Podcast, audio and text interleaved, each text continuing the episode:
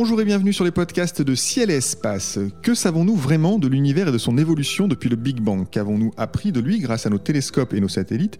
Et qu'est-ce qui nous échappe encore? Quelle est dans notre modèle cosmologique la part d'inconnu? Jusqu'où vont nos certitudes et comment les a-t-on acquises? Dans le côté obscur de l'univers, publié dans la collection Quai des sciences des éditions Duno, l'astrophysicien Hervé Doll nous dit tout des avancées récentes de la cosmologie auxquelles il a participé. Cartographie de la matière noire et découverte de l'énergie sombre, étude du rayonnement des plus lointaines galaxies de l'univers, préparation des futures missions spatiales, voici quelques-uns des sujets abordés dans ce livre et dont il sera question en sa compagnie dans cette émission. Hervé Doll, bonjour. Bonjour. Alors vous êtes professeur à l'Institut d'astrophysique spatiale, membre des collaborations Planck Euclide, et nous y reviendrons. Vous êtes aussi vice-président de l'Université Paris-Sud. Euh, ce sont des activités différentes qui transparaissent aussi dans votre livre, puisqu'il est question de science, mais de transmission des sciences aussi, et même de politique scientifique. Euh, un astrophysicien aujourd'hui doit savoir jongler avec toutes ces casquettes? Alors doit, non, mais si on a le goût, euh, c'est très bien que ça soit possible. Et moi, effectivement, j'aime bien réensemencer en quelque sorte la société suite à ce qu'elle m'a donné en tant qu'étudiant. Et puis, j'ai suivi, comme beaucoup de publics, les, les aventure d'Hubert Reeves, euh, voilà, il y a quelques années, euh, d'André Braic, euh, etc. Il y a quelques personnes, Pierre Léna, qui a eu la gentillesse et l'amitié de me faire la, préface. Il y a eu comme ça des collègues qui ont vraiment donné une, vision de la science dans la société, au-delà juste de, la, découverte et de la curiosité scientifique, hein, qui sont importantes, mais ils sont allés plus loin et j'ai eu envie de modestement d'aller dans leurs traces et de et d'expliciter en quoi la science est importante dans une société comme celle de la société française aujourd'hui, et puis plus globalement européenne hein, et même mondiale. Euh, la science, c'est pas juste des gugus qui euh, font des travaux très pointus euh, pour leur plaisir. Ça va au-delà de ça, ça va à un projet de société. les citoyens doivent avoir un avis, doivent avoir une un effet de contre-réaction éventuellement, c'est-à-dire non pas faire toute la politique, mais, donner leur avis. Et donc moi je suis très sensible à ces aspects-là. Et il se trouve que les grands organismes de recherche, euh, dans le monde, mais en France en particulier, et les universités, euh, prennent le, train de, de, ce genre de réflexion. C'est-à-dire que la tour d'ivoire, c'est vraiment fini. Euh, les scientifiques qui vont voir le public, ça existe depuis un certain temps, mais j'ai envie de dire c'est presque fini puisque ça allait en sens unique. Hein. on appelle ça la vulgarisation scientifique, c'est-à-dire que le, grand chercheur euh, sur son piédestal va donner la bonne parole euh, à, la plèbe. Donc ça aussi c'est fini. On parle de médiation scientifique, c'est-à-dire vraiment d'un dialogue entre science et société où les chercheurs évidemment apportent des connaissances, hein, ils sont un peu payés pour ça, mais les citoyens et le public, les enfants apportent leurs questionnements, leur vision et ça nous nous interroge les scientifiques sur euh, bah, quel est notre rôle dans la société. Euh, voilà. Donc je, parle un peu de tout ça dans le livre, mais c'est aussi une, démarche qui est profondément ancrée dans, ce que je, souhaite faire de ma, voilà, dans, mon activité. Et puis je ne suis pas le seul à, penser ça. Vous expliquez d'ailleurs dès le début de votre livre que vous vous êtes décidé à l'écrire en partie pour corriger certaines balivernes proférées dans les médias par des pseudo-scientifiques. Euh, comment vous jugez le traitement médiatique de votre discipline, la cosmologie euh, en général? Alors pour être honnête, le traitement est relativement correct. Hein. Alors, euh, à ciel espace, j'en parle pas parce que c'est très bien fait. Dans les médias, ça dépend de qui intervient, mais effectivement, il y a eu et il y a toujours des gros dérapages. Euh, voilà, je vais citer personne, mais il y a parfois des, de très gros problèmes euh, fondamentaux. Par exemple, des gens qui vont sur des plateaux de, de 20 heures, etc., qui mélangent allègrement religion et sciences cosmologiques. On a le droit de penser ce qu'on veut, hein. mais clairement, euh, la science s'intéresse à un domaine de pensée qui est euh, comment le monde est là, comment on le décrit scientifiquement. La religion est très louable également, mais s'adresse à d'autres types de questions. La question du sens, pourquoi la vie est-elle un sens Y a-t-il voilà l'histoire de Dieu, etc. Donc les deux sont, sont tout à fait euh, envisageables, mais pas de les mélanger sur le mode voilà Dieu a créé le Big Bang, etc. Ça c'est un discours que les scientifiques réfutent et je pense qu'il est vain d'opposer les deux. Ce sont deux choses louables, mais chacune de leur côté. Et donc parfois il y, a eu des dérapages et je pense qu'il y en aura encore vu que les structures ne sont pas encore bien mises dans certains médias. Je pense surtout à la télé où il y a, un côté un peu spectacle. Euh, la ligne éditoriale est en général un petit peu moins, un petit peu moins renforcée, mais je ne veux pas généraliser. Et donc effectivement il y a des risques. Ces risques sont aussi liés au fait que ces questions sont très profondes en nous, hein, le genre humain, la, quête de l'origine de l'univers, euh, d'où venons-nous, euh, euh, d'où vient la vie, ce sont des questions très profondes qui sont à la croisée des questionnements scientifiques d'une part et des questionnements philosophiques, métaphysiques, théologiques, que sais-je encore. Et donc voilà, je voulais mettre les choses au clair en disant que bah, ces nombreuses approches sont pertinentes, mais il faut faire la part des choses. Quand on parle de science, eh ben, on ne parle pas de religion. Et vous avez tellement voulu euh, défendre l'approche scientifique euh, que, vous, que vous préconisez et que vous pratiquez tous les jours que vous avez consacré un chapitre entier à un plaidoyer pour la science astrophysique. Et vous commencez par cette question euh, vraiment intéressante qu'est-ce que la démarche scientifique? Vous pensez que c'est important de, de, répéter ce qu'est la démarche scientifique et sa spécificité? Je pense que c'est important, alors plus que de la répéter, plus que de la répéter, d'essayer de la faire comprendre, parce qu'on observe de fait que cette démarche est complètement absente de tout le discours médiatique que l'on entend. je ne vais pas passer entre les vaccins etc. Euh, il y a eu aussi des, des, des, dégâts. Enfin, on pense à, je sais pas, à Monsanto, etc. Donc, où, les aspects scientifiques se mêlent d'aspects économiques, d'aspects sociétaux. Et donc, on a éventuellement tendance à faire euh, un amalgame en disant la science, c'est pas bien, euh, ils nous veulent du mal, etc. Donc moi, je, je, refais la part des choses. La démarche scientifique est une démarche extrêmement puissante qui permet d'avancer dans la connaissance. Et la science n'est ni bonne ni mauvaise, c'est ce que l'on en fait qui ensuite détermine si socialement ou sociétalement c'est important, c'est utile, c'est pas utile, la société est prête, n'est pas prête. Et donc la, démarche scientifique est, oui, est importante et euh, je le vois même auprès de certains de mes étudiants qui sont tout gentils, tout mignons, tout, tout motivés mais parfois la démarche scientifique est absente même de leur euh, de leur mode de pensée. Euh, donc il me semblait important de, rappeler ça. Et même d'aller au-delà, de dire à quoi sert la science dans une société comme aujourd'hui, euh, est-ce que ça coûte cher? Parce qu'en fait, j'ai des questions de mes étudiants, mais aussi des conférences que je, donne parfois auprès du grand public. La, cosmologie euh, et la question de, sa, qualité scientifique est, souvent débattue, même parfois au sein de la communauté scientifique, c'est arrivé.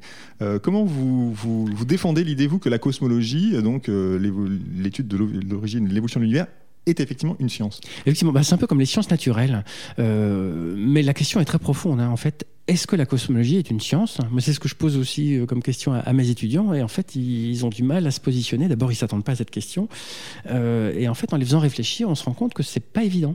On n'a qu'un seul univers, on est dedans. Est-ce qu'on a une manière objective et scientifique de l'étudier? Bah, La réponse est pas si simple que ça. Donc, je disais, ça ressemble en fait à une science naturelle. Euh, euh, l'anthropologie, euh, l'évolution des espèces, c'est aussi une science compliquée parce qu'on ne peut pas expérimenter soi-même. Mettre en évidence la, théorie de Darwin sur une échelle de quelques années, c'est pas pas facile. il faut aller faire des fouilles, il faut aller regarder dans le passé, il faut interpoler et extrapoler à la fois. donc la cosmologie procède un peu de cette démarche de science naturelle qui est qu'on peut difficilement expérimenter. En revanche, on peut observer. Et puis surtout, on a un cadre théorique. C'est ce qu'a fait, le, le saut euh, euh, conceptuel majeur de Darwin, il a donné un cadre théorique en disant, bah voilà, euh, il y a des principes, et puis je les observe et ils sont vérifiés, et je fais des prédictions. En cosmologie et en astrophysique, c'est pareil. On a des principes physiques, la théorie de la gravité, alors Newton, puis relativité générale. On a toute la physique, l'électromagnétisme, le, les forces fortes et faibles, enfin que sais-je. Et puis on fait des prédictions. On se dit, bah voilà, on observe des galaxies qui s'éloignent de nous. On n'a rien demandé, c'est comme ça, hein, parce que c'est ce que je dis aussi aux gens. Hein, le, modèle cosmologique, il n'est pas du tout intuitif parce qu'il est contingent à ce qu'on observe. Hein. Moi, si vous me demandez mon avis, je ne souhaiterais pas que les galaxies s'éloignent, mais c'est comme ça. Voilà, moi, j'ai pas rien. Donc, euh, les galaxies qui s'éloignent, elles sont là. Qu'est-ce qu'on en fait? Est-ce qu'on se dit, bon, ben, on rentre se coucher et puis euh, voilà, on va penser à autre chose, ou on essaie de, réfléchir Bon, bah, donc les gens se sont dit, bah voilà, c'est peut-être en expansion, ça paraît débile, mais voilà, c'est comme ça. Est-ce qu'on peut mettre un côté scientifique et physique dessus? Et bon an, mal on y arrive. Et puis si on extrapole, on se dit, bah voilà, les galaxies s'éloignent les unes des autres. Si on déroule le film dans le passé, on se rend compte que tout était un petit peu plus proche, plus dense. Et donc, euh, c'est Gamow qui a fait ce raisonnement un peu dans les années 40, euh, même, même en fait l'abbé Maître dans les années 20. Euh, bah on arrive à la notion d'un univers très dense et très chaud dans le passé. Et donc la notion de Big Bang, la notion de, haute énergie, etc. Donc c'est un long processus cognitif qui a pris un, bon siècle. Hein. Euh, et qui euh, est couronné de succès parce que cette démarche scientifique a abouti à des prédictions qui ont été observées ensuite. Parce qu'expliquer ce qu'on observe, j'ai pas envie de dire que c'est facile, mais bon, c'est le niveau zéro voilà, de la science. On, arrive à. C'est le minimum. C'est le minimum syndical, voilà. même s'il y a beaucoup de choses qu'on n'arrive encore pas à bien expliquer, mais donc c'est le minimum. Par contre, faire des prédictions en avance sur les observations et ensuite euh, ces observations corroborent ces prédictions, ça c'est une démarche scientifique. Même si c'est un seul univers, même si on est dedans. Et donc effectivement, l'étude cosmologique euh, voilà, de, l'univers est une science également, euh, comme l'astrophysique des étoiles, des planètes. voilà. Alors vous, vous la défendez pardon, avec beaucoup de passion. Vous nous racontez dans le livre, et c'est très intéressant, le moment, c'est un moment en fait, hein, où vous êtes tombé dans le bain de l'astrophysique spatiale. C'est une nuit d'automne en 1995.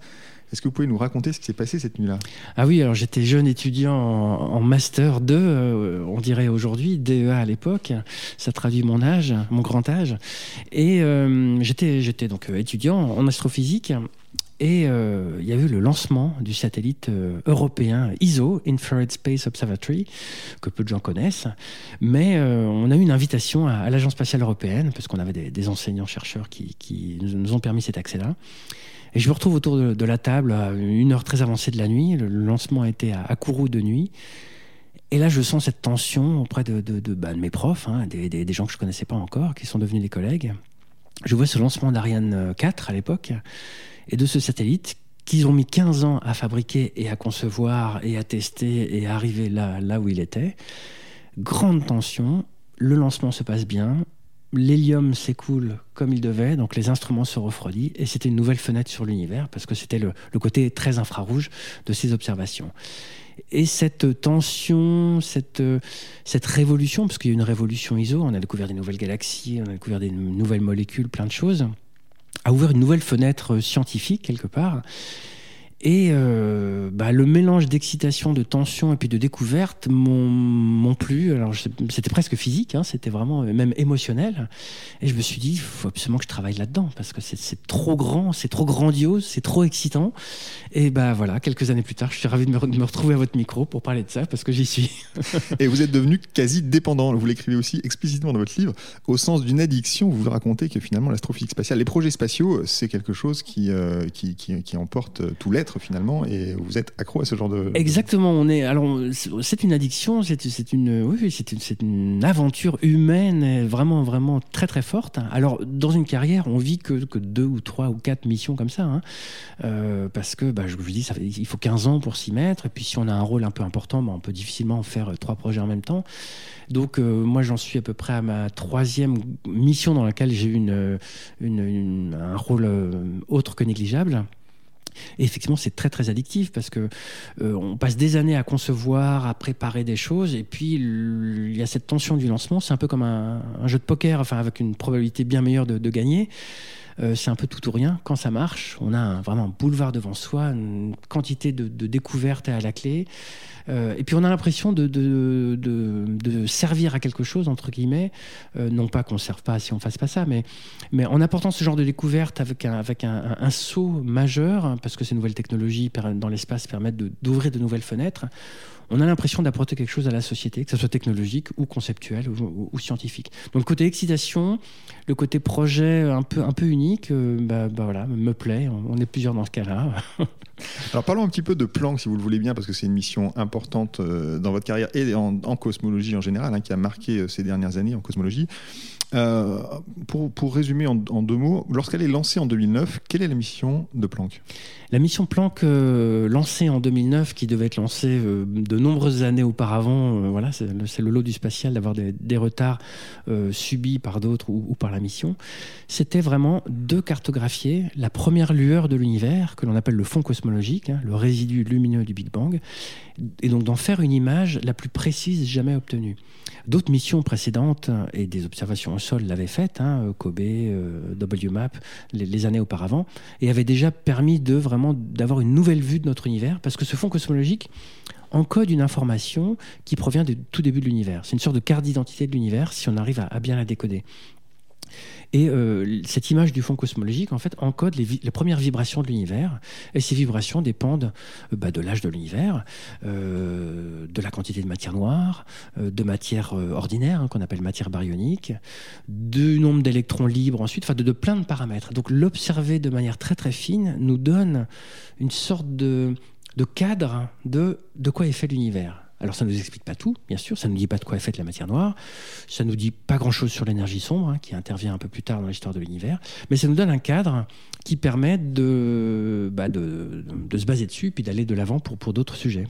Et donc à l'époque où Planck est lancé, le satellite précédent américain de la NASA, WMAP, nous donne des indications sur l'âge de l'univers, la composition en matière noire, mais il y a encore pas mal d'incertitudes. Et Planck est censé donner une vision définitive de ces paramètres cosmologiques, c'est-à-dire de l'âge, la composition, etc.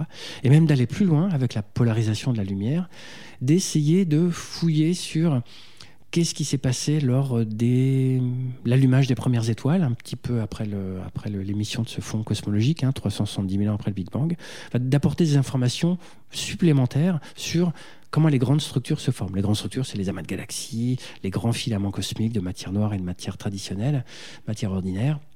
Et WMAP n'avait pas pu aller sonder, sonder ça. Donc on, a un champ devant nous. Voilà. Est-ce que le modèle cosmologique est toujours valide? Parce qu'il y avait des petites tensions, on ne savait pas. Et donc, est-ce que, bah, est-ce que le lambda CDM, hein, lambda pour, pour constante cosmologique et CDM pour cold dark matter, matière noire froide, est-ce qu'il tient toujours? Donc, on avait des espoirs peut-être de dire, bah non, lambda CDM marche pas. Et, il marche très bien. Et Planck a été une preuve éclatante, même surprenante auprès de nous. Hein, que le, ce modèle un peu bancal, un peu bizarre de lambda CDM fonctionne, mais parfaitement au-delà de tout ce qui avait été observé jusque-là. Et donc on confirme, alors on ne peut pas confirmer une théorie hein, en science, mais en tout cas on, on confirme que lambda CDM est très très compatible avec les nouvelles données. Alors, vous, vous, notez qu'avec Planck, finalement, on connaît aujourd'hui l'âge de l'univers à 0,3% près, ce qui est incroyable. Et euh, il y a 20 ans, euh, c'était un facteur 2. Donc, ça nous permet de mesurer la, les, incroyables avancées dans, ce domaine. Euh, pour autant, là, vous parlez de, modèle lambda CDM. J'ai en, phrase, j'ai en tête une phrase d'un chercheur dont j'ai oublié le nom, mais enfin, qui disait grosso modo, dans lambda CDM, il y a un problème, c'est peut-être vous qui le citez probablement dans votre livre. C'est d'un côté lambda et l'autre côté CDM. La citation que je cite en, épilogue, je crois que c'est Tom Shanks qui dit ça. Euh, euh, le modèle lambda CDM marche bien à deux choses près, lambda et CDM. Voilà, c'est sa citation dans une conférence. Pourquoi Quel est le problème? Eh ben, le problème, c'est que euh, on ne connaît pas ce qu'il y a dans cette énergie sombre, enfin dark energy. On dit énergie noire ou énergie sombre. Hein. Moi, j'ai pris le pari de dire énergie sombre. Donc, on ne sait pas ce qu'il y a dans lambda. Et dans la matière noire, on ne sait pas si elle existe. Et pourtant, les deux ajoutés correspondent à peu près à 96% de ce qu'il y a dans l'univers aujourd'hui. On parle de densité d'énergie, mais bon, sans sortir des gros mots, c'est ce qu'il y a dans l'univers. Donc c'est un problème parce qu'on a 96% de choses qu'on ne connaît pas et c'est la base de ce modèle cosmologique. Alors les gens nous disent parfois, oui, donc c'est pipeau votre truc, alors bon, on peut le penser éventuellement. L'analogie que je donne est la suivante, c'est comme l'air que nous respirons. L'air que nous respirons, on ne le voit pas. Hein. Euh, nos yeux ne sont pas assez euh, précis pour voir les molécules d'azote et d'oxygène et que sais-je. Donc on ne voit pas l'air qu'il y a. Mais on sait qu'il est là parce que quand on, bat des mains, on, sent bien qu'il y a une petite résistance. Donc on voit bien qu'il y a quelque chose autour de nous. On ne le voit pas. Donc ça ressemble à la matière noire et l'énergie sombre. On ne sait pas ce que c'est, on ne voit pas ce qu'il y a. Par contre, on peut donner une description statistique de l'air qui est autour de nous. On peut donner une température qui est dans la pièce. Là, on, est dans une température, euh, dans une pièce avec une bonne température, il fait chaud. Euh, euh, il y a une pression. Hein, quand il y a du vent, on voit, on voit que ça, ça, bouge les, rideaux ou, ça presse sur les, sur les vitres. Il y, a, bon, y a un poids, évidemment. Si, on, compresse de l'air dans, dans, un ballon, on voit qu'il y a plus de poids. Donc même si on voit pas l'air, on ne sait pas ce que c'est, on ne sait pas de quoi c'est composé, on peut en donner une description physique assez précise, macroscopique, statistique, avec température, pression, pour faire simple. En physique, on appelle ça une équation d'état, qui lie densité à pression. Sans entrer dans les détails, on peut faire pareil avec l'énergie sombre et la matière noire. On peut dire qu'elles ont une équation d'état, même si on ne sait pas ce que c'est. Mais par contre, cette équation d'état dit comment ça se comporte. Est-ce que c'est lourd Est-ce que c'est pas lourd? Est-ce que ça va vite Est-ce que ça va pas vite? Est-ce que c'est énergétique Est-ce que c'est pas énergétique Etc. Et la, la puissance de la démarche scientifique est que même si on ne sait pas ce que c'est, on arrive à mettre une équation d'état, on arrive à mettre des contraintes et des paramètres et des valeurs sur cette équation d'état, et ça marche donc c'est comme l'air autour de nous. On sait dire qu'il y a une température, une pression, même si on ne le voit pas, on ne sait pas ce que c'est. Alors il se trouve qu'on sait ce que c'est parce que c'est l'air. Et bien pareil pour la matière noire et l'énergie sombre. On ne sait pas ce que c'est, mais dans la description qu'on a de cette équation d'état, ça marche aux petits oignons et ça marche parfaitement. On sait parfaitement comment ça se comporte, mais on n'arrive pas à comprendre encore quelle est la nature de ces, de Exactement. Est-ce que vous, prendriez un pari pour euh, la, découverte de la matière noire et, l'énergie sombre? Ça va prendre combien de temps encore? Parce que ça fait quand même des années qu'on cherche. Ça fait des années qu'on cherche. Et là, vous avez raison en disant que c'est un pari parce que je ne suis pas devin, je suis scientifique. Et et on, on, est un petit peu dans, dans le flou là-dedans. Donc cette équation d'état marche, ça ne veut pas dire que c'est la description ultime. Hein. Euh, c'est la démarche scientifique. Ça se trouve, dans 10 ans, euh, on se rendra compte que c'est complètement foireux et qu'il faut utiliser une autre description. Euh, ça, c'est pas grave. cette nouvelle description éventuelle devra s'accorder aux données de Planck, qui seront toujours valables, et aux nouvelles données qu'on aura prises entre-temps. Alors, je ne vais pas parler de Paris, mais les efforts qui sont faits actuellement me permettent de dire qu'effectivement, d'ici une décennie, disons 2030, on aura une vision beaucoup plus claire de ce qu'est la matière noire. Soit on aura une détection directe dans les labos, vous savez, au sous-sol, avec euh, les, manips de détection directe de matière noire, qui soit aboutiront à une détection, soit aboutiront euh, à une limite supérieure qui est tellement faible qu'on se dira, même si ça existe, ça suffit pas à expliquer la quantité de matière noire qu'il est nécessaire d'avoir dans l'univers pour expliquer euh, toutes les structures que l'on observe et, la dynamique de l'univers. Donc dans 10 ans, on et puis il y aura Euclide bien sûr, qui nous permettra de cartographier les effets gravitationnels, alors qu'aujourd'hui on attribue à la matière noire, mais peut-être que c'est autre chose, hein, une modification de la, gravité, euh, même si moi c'est pas ma piste favorite. C'est une piste qui existe. Donc dans 10 ans, avec Euclide, les méthodes de détection directe, etc., on aura une vision claire de, euh, euh, des candidats de matière noire. Alors j'ose pas dire qu'on aura une détection, qu'on y sera, vraiment, parce que ça c'est trop difficile. L'énergie sombre c'est différent parce que hum, c'est vraiment arrivé comme un cheveu sur la soupe. C'était pas vraiment prédit. Alors on s'en est accommodé avec les observations. Alors maintenant les gens produisent des modèles, etc. Mais là, je pense que le saut conceptuel est beaucoup plus grand que la matière noire. Euh, Euclide apportera également une, description beaucoup plus fine euh, de, l'évolution de cette matière noire, hein, enfin de, cette énergie sombre, pardon, euh, parce que les modèles actuels prédisent une, variation de, en gros, de la constante cosmologique sur les, derniers milliards d'années, pour faire simple. Donc une évolution relative. Donc euh, Euclide le mesurera très précisément, mais Euclide n'apportera pas l'explication à ça. Donc il faudra encore beaucoup, beaucoup de temps. Beaucoup de temps. Donc la décennie qui va venir va être effectivement euh, crucial pour savoir si on est un peu comme à la fin du 19e siècle, au début d'une révolution majeure de la science qui remet tout à plat, ou si finalement on s'accommode de ce modèle euh, euh, un petit peu brinque-ballant, mais, mais qui a quand même de très très grands succès, et qui on arrive à rentrer euh, tout le monde dans, dans ce cadre-là. Vous avez parlé d'Euclide, c'est une mission dont il faut absolument qu'on parle, parce que c'est une mission européenne d'importance, dans laquelle vous êtes d'ailleurs impliqué. vous pouvez nous rappeler en, en, deux mots quand doit être lancé Euclide et quelle sera sa mission? Alors la mission d'Euclide est une mission effectivement européenne, tout comme Planck, hein, et dans laquelle Planck et Euclide ont une contribution française majeure. Donc la, communauté française scientifique, le CNES, les ingénieurs, les techniciens, etc., ont une très très grande contribution. Planck va être, euh, Euclide pardon, va être lancé en 2021 euh, par l'Agence spatiale européenne euh, et c'est une sorte de super Hubble. Euclide va fournir des images de la qualité quasiment de Hubble aujourd'hui, mais sur quasiment tout le ciel. Donc c'est pas un observatoire comme Hubble qui pointera des petites zones. Il va observer 15 000 degrés carrés, c'est à peu près un, tiers du ciel, en dehors de notre Voie lactée, et va obtenir des images tellement fines, tellement belles, qu'on va pouvoir faire ce qu'on appelle du weak lensing, c'est-à-dire les mesures de cisaillement gravitationnel. On verra la forme des galaxies qui sera un tout petit peu perturbée par la présence de matière noire. Donc les deux buts principaux scientifiques de Euclide, c'est mesurer le weak lensing, donc le cisaillement gravitationnel pour, euh, voir la matière noire.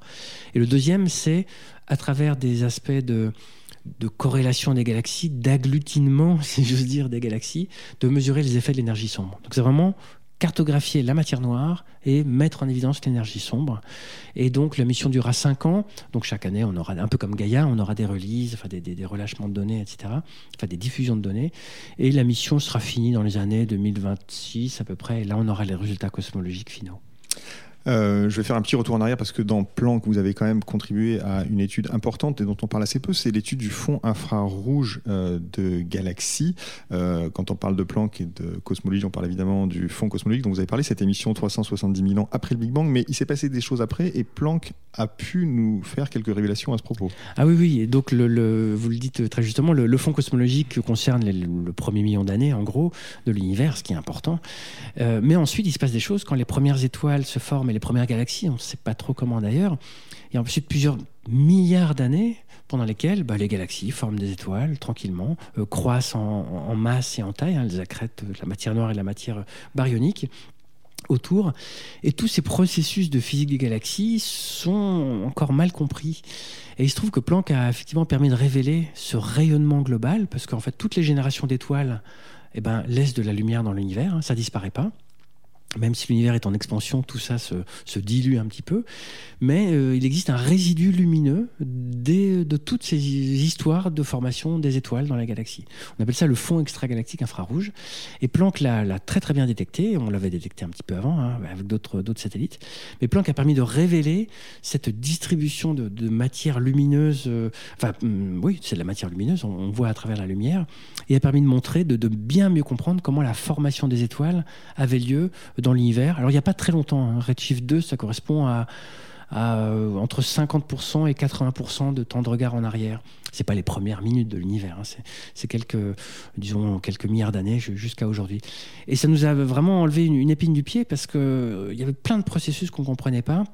Et grâce à ces données sur le fond infrarouge, on a pu beaucoup mieux caler voilà, où était la production lumineuse euh, via les étoiles euh, dans les galaxies à cette époque-là. Et est-ce qu'il y a euh, des travaux consécutifs à cette découverte qui oui. seront faits? Oui, alors j'ai, pareil, j'ai vécu une chose extraordinaire. On a, on a vécu la, fin d'un questionnement scientifique parce que Planck et puis Herschel, hein, alors je ne parle pas beaucoup d'Herschel parce que j'ai, utilisé Herschel, mais j'ai qui a été lancé en même temps. Qui a été lancé en même temps dans la même Ariane 5 avec le, le programme joint Planck-Herschel qui a été une aventure scientifique et extraordinaire, on a clos un, questionnement scientifique qui était d'où vient ce rayonnement extragalactique infrarouge, quelles sont les galaxies qui rayonnent? Et eh ben on a eu la réponse claire et définitive avec Herschel. Alors Planck a, fait une avancée, mais c'est Herschel qui a, donné la, réponse finale avec aussi d'autres données. Et eh ben on sait maintenant que ce sont les galaxies infrarouges qui émettent beaucoup de rayonnement à cause de flambées de formation d'étoiles, entre un redshift 1 et 3 finalement. Et alors ALMA a aidé, SPT a aidé, enfin plein d'autres manips, mais, Herschel a donné un peu le, le, coup de grâce à, cette thématique scientifique. Et donc, je peux dire que dans ma vie scientifique, voilà, j'ai commencé en thèse et, et en postdoc au début de ma carrière avec des grandes questions scientifiques, j'ai contribué à répondre. Et puis mes collègues ont fini de répondre et ont, et ont répondu de manière formelle et, et, on clôt ce chapitre. Voilà, le fond infrarouge de galaxies est compris, connu, et on sait d'où ça vient. Et, c'est très, très intéressant d'avoir euh, subi ce cycle, de ne pas avoir toujours la même question qui l'enseigne pendant 40 ans. Bah là, on a une réponse. Alors évidemment, il y a des tas d'autres questions qui se posent. Vous avez raconté que vous avez commencé votre carrière d'une certaine manière avec euh, cette, ce lancement d'ISO qui était quelque chose euh, d'incroyable. Vous racontez d'ailleurs de façon très, très amusante le, lancement vécu à distance de, de, Planck par échange de SMS avec vos collègues qui étaient à Kourou. C'est assez amusant. c'est quoi le prochain lancement auquel vous assisterez? Eh ben, j'en sais rien. Peut-être celui d'Euclide, mais euh, oui, en tout cas, j'y assisterai, c'est sûr. Après, je sais pas où. Est-ce que je serai à Kourou Est-ce que, est-ce que je serai à, Orsay, à Paris Ça, je, ne sais pas encore. Euh, j'ai envie de dire, peu importe. J'en ai, vécu trois. Voilà, j'ai envie de dire, j'ai fait, fait mon temps. Il faut laisser la place aux autres, parce que les places sont chères aussi, évidemment. Donc, il faut laisser euh, l'opportunité à, des jeunes gens d'aujourd'hui, l'opportunité que j'ai eu la chance d'avoir mais clairement, je vivrai le, lancement d'Euclide euh, directement. Et puis, je, suis aussi euh, de tout cœur avec euh, les collègues qui sont sur d'autres manips sur lesquels je ne suis pas. J'ai vécu Rosetta, même si c'est pas du tout ma spécialité, mais, mais, une partie des caméras ont été fabriquées dans mon laboratoire. Et puis, plus globalement, on sait toute l'énergie, l'émotion que ça prend de faire un projet spatial. Donc, dès qu'on a un collègue qui est impliqué sur une mission, même si c'est pas du tout mon domaine, euh, que ce soit Rosetta, que ça aille sur Jupiter bientôt, que ça aille vers Mercure, Bepi Colombo, que ça aille euh, vers, euh, le Soleil avec Solar Orbiter euh, ou Plateau. Enfin, il y a plein d'autres missions dans lesquelles l'Europe et, mon laboratoire sont, sont impliqués, mon université. On est de tout cœur avec eux, donc même si je ne serais pas à Kourou pour ces, ces missions-là, je serai derrière mon écran ou avec eux dans une salle de contrôle quelconque pour les soutenir parce que c'est des moments, c'est des moments très compliqués à vivre parce que on est très ému, il y a 15 ans de travail, on a envie que ça réussisse, on est très tendu parce que c'est les instruments qu'on a fabriqués nous, donc donc c'est à la fois un flot émotionnel et puis, et puis euh, de, rationnel, de, scientifique, euh, technique, etc. Donc euh, quand c'est pas notre mission à nous, on aide les copains. Voilà. Très bien, merci beaucoup. Écoutez, nous vivrons nous aussi lors du prochain lancement d'une mission spatiale avec vous. Merci d'avoir participé à cette émission. Merci. je rappelle le titre de votre livre publié chez Duno, Le côté obscur de l'univers, avec une préface effectivement de Pierre Léna. Les podcasts de Ciel Espace sont présentés chaque mois par David Fossé, réalisés par Nicolas Franco. À très bientôt à l'écoute de Ciel Espace Radio.